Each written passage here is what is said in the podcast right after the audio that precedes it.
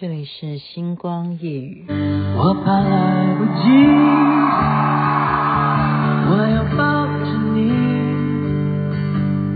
直到感觉你的皱纹有了岁月的痕迹，直到肯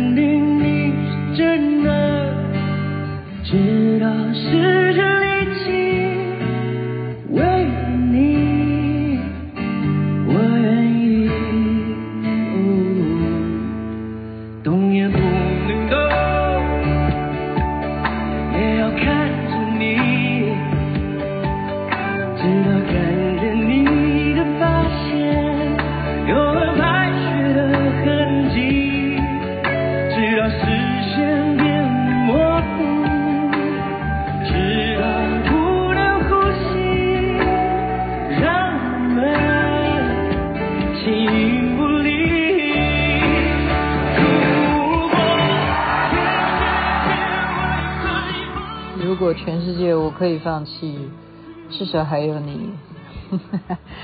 OK，同样姓林啊，本来是林忆莲的歌，但是您现在听到的是林俊杰所演唱的《至少还有你》。您现在听的是《星光夜雨》徐雅琪。今天回家比较晚，所以我不知道中庸他会不会听到我现在在录了。OK，为什么很晚？那有原因，但是为什么要？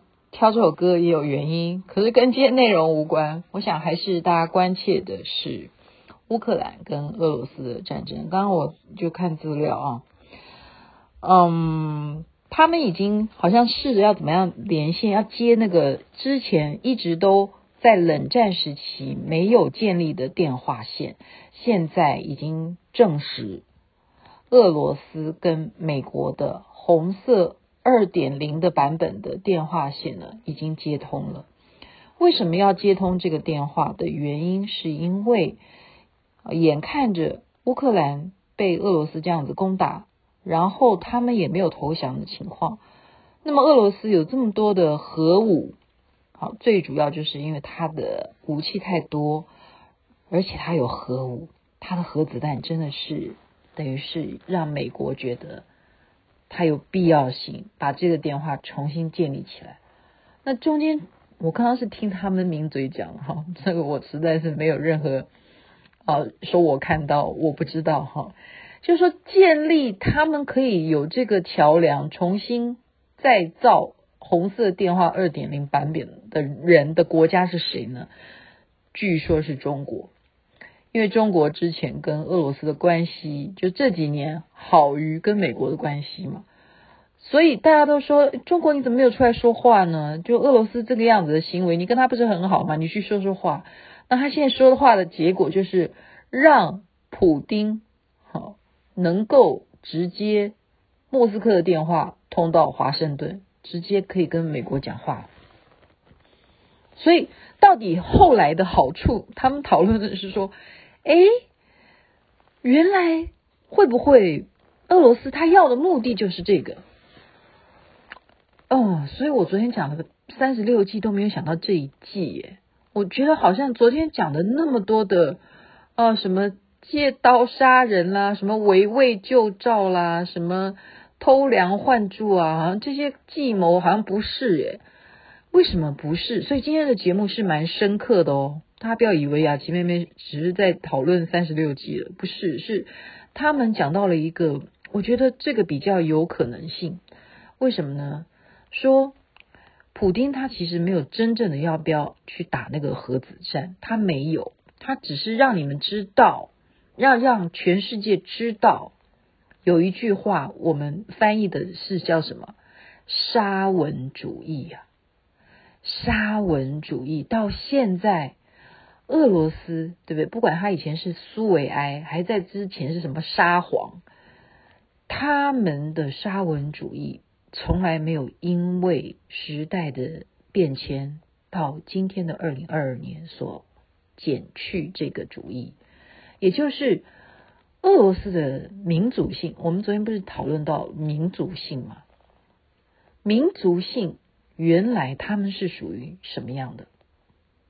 就是奴性，好，这刚刚他们的名嘴讲，奴性，就是说他们甘愿于，他们必须要有皇帝，然后他们愿意臣服于奴啊，我当你的奴隶这样。他的奴性是从古到今都很坚强的。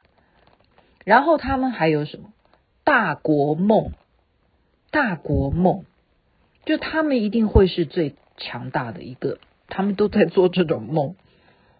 所以为什么会有沙文主义？然后再一点是，他们这个民族就是上帝所选的子民，他们就是为什么要奴呃有这种奴性，就是因为我是上帝选我的。因此，在二十二年的哈治理之下，他跟美国是冷战的，好冷战的。如今他借由打俄罗斯，竟然才短短的。十几天这样下来，可以重新的把过去苏维埃的时候，哦，可能之间呢，哈，他在可能中间打叙利亚的时候也有通过这个电话吧，但是已经好好几年没有再打过这个电话，这个电话的建立了，哈，我们不是说他们现在打的电话，现在重点是说建立了这个红色电话，也就是直通，啊，他这个直通不是说。马上电话通啊，他们是要透过很多密码，那很多层层的关卡，所以这个是要怎么样去走？这种可能是要理工科啊，就真正那种，呃，它是超越 CIA 啊，什么 FBI，它就是等于超越你们任何的国安系统，它可以直接就是总统对总统这样讲话的意思啊。那么谁会被牺牲？刚刚他们讲的是说 中国，就搞了半天，你中国你帮忙他们建立的这个桥梁。那以后，普丁还会把中国放在眼里吗？所以我，我刚刚讲说今天的节目很深刻，讲的很深刻。其实我没有任何政治立场，但是我觉得他们这个论点是值得拿来给大家，好，就是稍微更有一点头脑。我觉得是比我昨天讲的三十六计还要更觉得比较符合普丁他到底想要追求的是什么东西。就是他今天重新能够有这个电话。因为如果你不跟我通电话，对不对？我为什么要建立这个电话？当然他们是有一个基调，它的基调是来自于，因为你如果按下那个核子啊核子炸弹的，不管你是什么潜艇也好，你要射什么核弹的那个按钮，我们要先打一声招呼啊！你要跟华盛顿赶快告诉人家说，我现在要打了。所以为什么美国愿意跟你？把这个红色电话二点零的版本重新建立的原因，就是有必要性嘛？因为这件事情是牵扯，真的就叫做，如果发生到那样子的时候，那真的就是第三次世界大战，所以要赶快的，就在这几天，他们先试试试验，看看会不会成啊？啊，今天就真的已经五角大厦已经承认了，这个电话已经成立了，成立了，那么成立的就好，我认为应该普丁就高兴了，因为他的地位已经让他们的国民知道他们是强国，他们现在有电话可以直接跟华盛顿讲话，他们不需要再借由中国第三者的呃帮忙牵线了，不需要了。然后，因为他要不要打下去，全世界都在看他。所以他变得很强大，这样可能他就够了。我觉得他可能就够了。以后他要再谈，嗯，什么被制裁啦，什么什么，他有有方式了，他有电话可以直接讲。哈，可是，哦，我觉得他会不会就够了？这这是我我是以往乐乐观面去想哈。嗯，如果他还不甘愿，他还要再继续。当强，他还能怎么强呢？嗯，毕竟还是有他们另外启动了一个叫做什么，就是临时启动基金的这个东西。他到时候把你关闭的话，就是说俄罗斯你要启动一些经济，你要有拿钱的话，你拿不到。他们有一个这个机制啊，我我刚刚没有细听那是什么机制，反正就是说那个东西如果真正开启的话。那对他没有什么好处了，哈，对他没有什么好处，所以眼看着他能够直接让全世界瞩目到说，普丁你真的太强了，这是一点。然后今天呃，网络上就昨天嘛，我不是讲吗？说赏金猎人嘛，有人说拿三百万美金看能不能够好擒贼擒王啊，就是能够去刺杀普丁啊。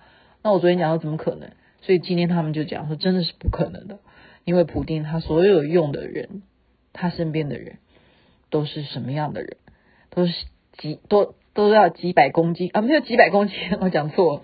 就是呃，身高一定要多高啦，然后他一定是三十五岁以下啦，然后他要精通啊，所有的就是情报人员该有的事情，他等于就是啊零零七了哈，所有他身边的人都是这样子，都是这样子，而且还都带有这样子的任何的这种零零七带的那种皮包，这样明白吗？明白吗？好，所以要热搜他，要抓他。不是像以前宾拉登那么容易哈，不是那样子容易。OK，所以就前面今天在前半部讲一下我的新闻所听到的东西，分享给大家。另外一个是香港的部分，也是新闻，因为我的朋友啊去香港，他非常焦虑，因为他是去办事情，结果没有想到他到现在呢，公家单位。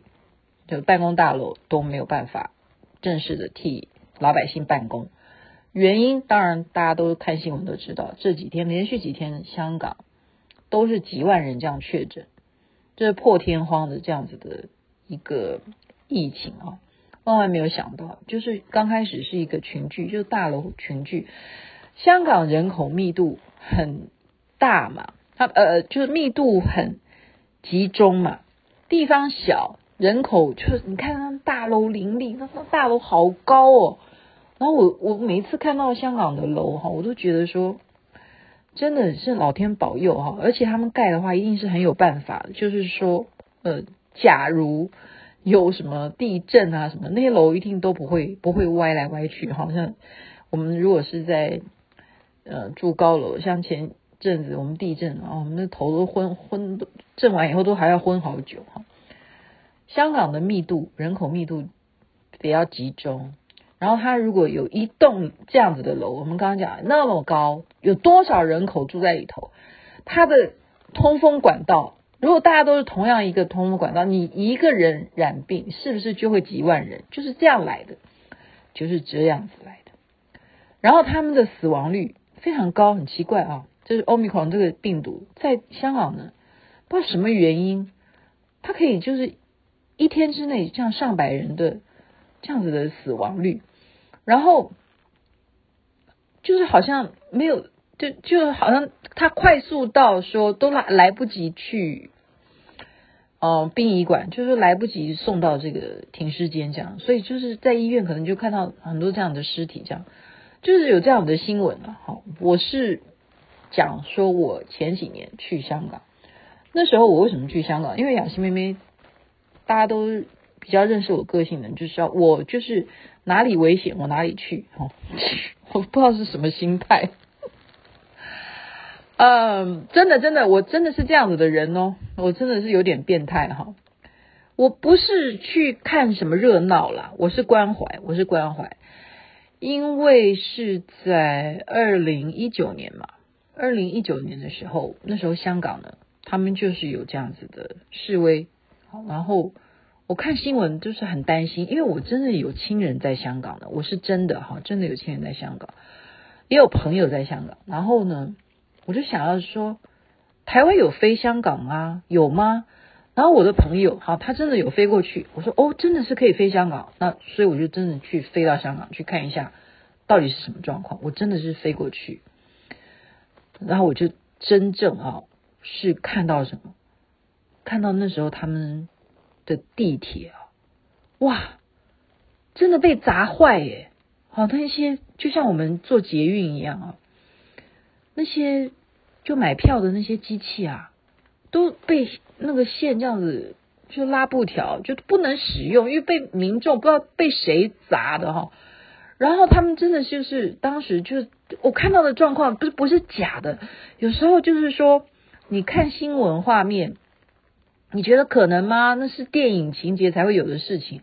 可是我真正到现场的时候是真的，你就看到说哦，香港地铁是这么样的密集，因为它人口多啊，它的密密集的地铁有这么多线，然后呢可以到哪一站哪一站，但是每一站几乎它的站都是被什么泼油漆啊，泼什么什么乱七八糟的，就是被破损，好都是损坏的情况，而且呢，就是你走在路上，你还要非常非常的小心，特别因为我是女的，我是女的。他们说也会有无故失踪的这样的女性，因为不知道你会被抓去干什么，真的是很。当时我就是二零一九年去的时候，非常的非常的紧张的。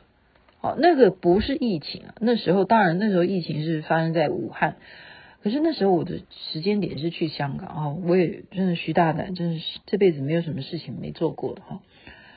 嗯，我我当时对香港就是。报以深深的祈祷，我希望他们能够平息这样子的一种，呃，我们要说是暴动啊，或者说你要有一些什么诉求啊，我们都希望大家都不要有伤亡，不要有人因为冲突而造成什么受伤或死亡。我们当然都是祈祷，可是确实不知道什么原因啊，我就是想要去拜个观音都没有那个缘分。到今天，我都说等比较 OK 的话，我还要再去香港。结果你看，这个疫情一下来，就一直始终去不了，去不了，因为你你去了，你也是要隔离，然后你回到台湾，你也是要隔离十四天。好，不管怎么样，我又不是什么商务，我又不是这样的人员，我可以这样子一天到晚这样跑来跑去吗？不行，不行。但是现在我们就讨论香港它的疫情，好不好？刚刚讲的是二零一九它的一个状况，现在他们不一样，他们面临到的问题是。确诊的人数实在太多，医院的负荷能力已经到达百分之八十几了，已经快满到顶了，怎么办？然后调查原因，为什么确诊人数会这么多？现在大家要参考一下，因为香港的老人家都不打第二剂，不知道什么原因，就是资料报告。显示的，就是新闻来源是这样说的。那这样子讲的话，可能老人家还是要注意一下。所以他们现在的方向就是要让那些不肯打第一剂，甚或你不不愿意打第二剂的人，请你们一定要打。所以为什么我们台湾当初哈非常认真，我们今天可以有这样子的控制，所以。打疫苗，基本上雅琪妹妹还是鼓励的。我们这样看的话，就是有一种比较性嘛。他们找出原因来啊。他说老人家不打，所以老人家不打，你就怎么样？你会得，你得你感染，呃，不是说打了就不会得了。好，打了得的话，你起码致死率不会那么高啊，你不会重症啊。好，那你不打。就会重症的情况之下，而且你感染了之后，你还会传染给别人，就传染力这个 Omicron 这个是传染力相当强的。因此，我们再一次呼吁哈，全世界如果有听雅琪妹妹的 Podcast 的朋友们，你真的要打，你真的要打，因为你一方面致死率是高的。好，从香港它这个情况看起来，就是说。你不要认为它这个变种病毒不怎么可怕，你说哦，传染力越大，它致死率就小，没这回事。你那你除非说你有打疫苗，这样懂了吗？好，我今天就讲到这边，因为该睡觉了，我也不知道中庸会不会醒过来，忽然惊醒，然后就可以帮我的节目播出来。Anyway，祝福大家身体健康，最是幸福，然后希望人人能够平安。希望这个战火，乌克兰被俄罗斯攻打的情况早日熄火，世界和平。晚安，祝大家美欧美美梦。那边早安，太阳早就出来了，爱你们。让我们